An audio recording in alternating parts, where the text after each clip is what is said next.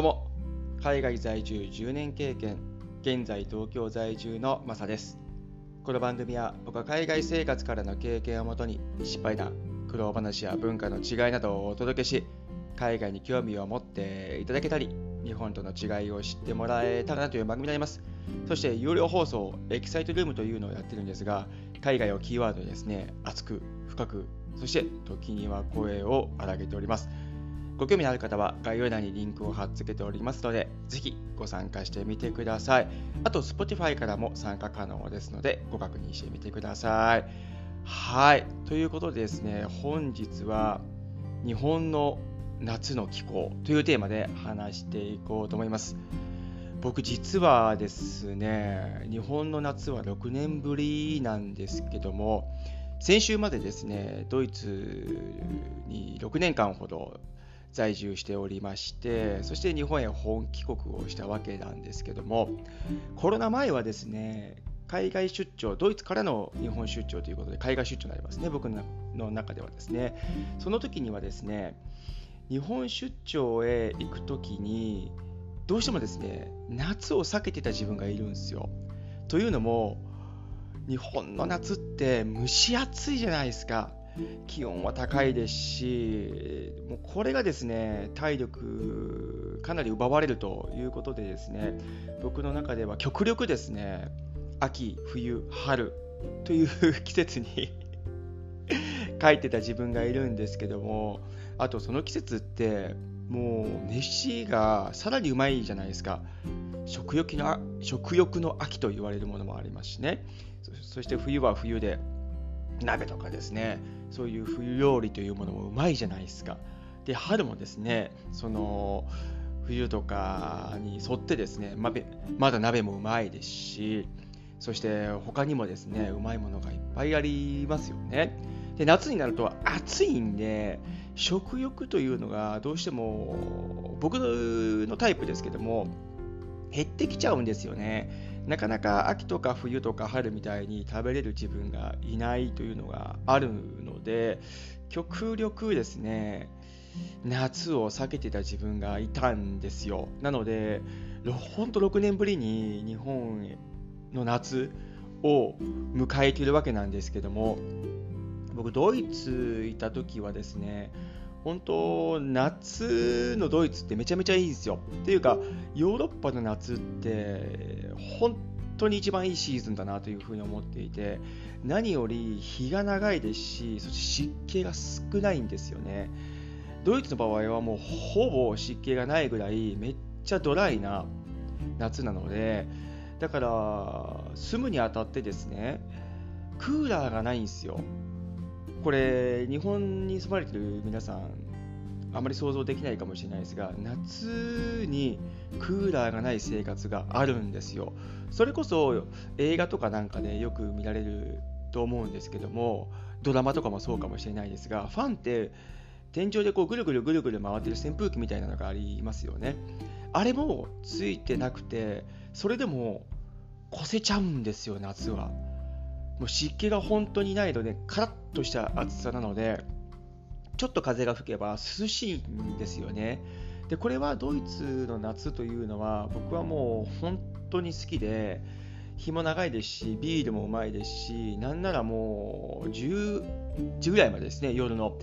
テラスで全然明るく飲めるっていうぐらいなので、本当今の季節ですね、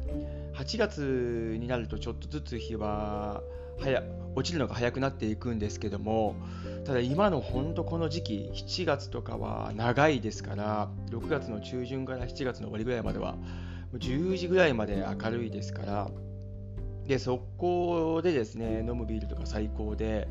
ドイツのね夏はねほんと最高ですね。ただ冬は全く思んないんで日も暮れるのが早いですしめっちゃ寒いですし精神的に結構きますね。あと天気も良くないので曇ったり雨がね多いんですよ冬というのは。で夏はちょくちょく雨はありますけどもそれでも本当に暖かくてさっき言った通りカラッとした暑さなのであまりこうじめっとしてないあの季節あ空間というかこの肌感覚というかあめちゃめちゃいいんですよね。うん。で今日本に帰ってきて思うことがですね本当に気温は同じぐらいなのに2倍ぐらい暑く感じるということですかね。そして家に帰るとクーラーをつけないとなかなか住めないというところの辛さもあったりしますね。というかクーラーがめちゃめちゃ僕の中では新鮮であそうだよなエアコンディションあって夏これ必要だよなっていう今感覚なんですけども非常にですね電気代とかもちょっと気にしちゃう自分もいるんですけどもただ温度調整がちょっと忘れてる部分があって何度ぐらいがいいんだろうみたいなのがちょっと自分の中であってですねこれもちょっと慣れるまでリハビリが必要かなと日々試行錯誤しながら日本の生活に合わせていくというとこですね。はい。で僕がちょっと今思うのは東京に戻ってきてですねこの蒸し暑さをちょっと感じてるわけなんですがドイツの夏の気候そして湿気度というのはさっき話した通りなんですがただですねイタリア・ミラノへ僕日本帰る前に旅行行ったんですね。ミラノだけではなくてフィレンツェそしてフィレンツェ郊外の街にも行ったんですけども僕がですねそのミラノへ行った時に湿気がめっちゃ高いなっていう風に感じたんですよ。でこれ日本に帰る前に体験してよかったなという風に思っていて夏のイタリアっていうのは僕初めてだったもんですからえー、湿気ってこんなに多いのっていう風にちょっと思っちゃってめっちゃギャップがあったんですよねドイツと。あんだけ近い国なのに気温とそういう湿気の違いが全然違うなと。ただイタリアの方がやっぱ天気も良くてですね毎日晴れて青い空が見えてたんですけどもあのミラノの湿気で日によると思うんですけども基本的には湿気が多かったですね。でしかも高いですね。でフィレンツェに行くとですねこれもいったタイミングだと思うんですけども基本的には湿気はあるんですがただミラノよりかは低かったなという感じでしたね。うんなのであのミラノを経験した時になんかあ日本の夏ってこれぐらいというかこれ以上だよなというふうに思った時にちょっとゾッとした部分があったんですけどもいざ帰ってみるとですねミラノよりかちょっと高いぐらいかなというふうにちょっと僕の中では思っていますなのであそこのリハビリ期間がちょっとあったので僕の中ではああ日本の夏ってこうだよなっていう感じでスムーズに入れている自分もいたりするんですよね。うん、その中で、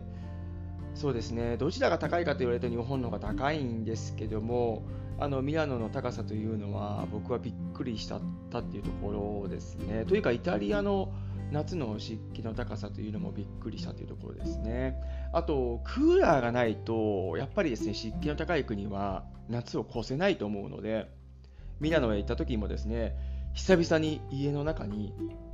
クーラーを見かけたんですよ。で、それがないとやっぱり無理でしたね。僕はすごく仲良くしてもらっているユうスケという友達がいるんですけども、なんと生年月日が一緒ということで 後にも先にもユうスケしかいないんですけども、生年月日が一緒というのはですね、そのミラノに住んでいてですね、そのユうスケの家に泊めさせてもらったんですけども、まず行った入った時に、あれクーラーあるじゃんっていう風に思ってですね。そうだよね。てか湿気めっちゃ高いよねミラノっていう話をねしてたんですけども。いやそうなんだよ。ドイツの夏とねその辺違うんだよねとかっていう話をねしたのを今はでも鮮明に覚えてるんですがそのクーラーが本当に新鮮だったもんですからちょっとびっくりしてですね。あなんか日本もこうなんだろうなっていう風に思って今があるんですけども。今も普通にですねクーラーはつけて、えー、収録をしてるんですけども。もう無理っすね。ほんとクーラーがないと日本の夏は越せないと思いますね。うん。あと冬は冬でね寒いと思うんですけどもただ湿気が高い分ですねドイツとの寒さとまた違う部分があるのかなというふうに思いながらそれも楽しみというかですね、うん、どのようになっていくのかなっていう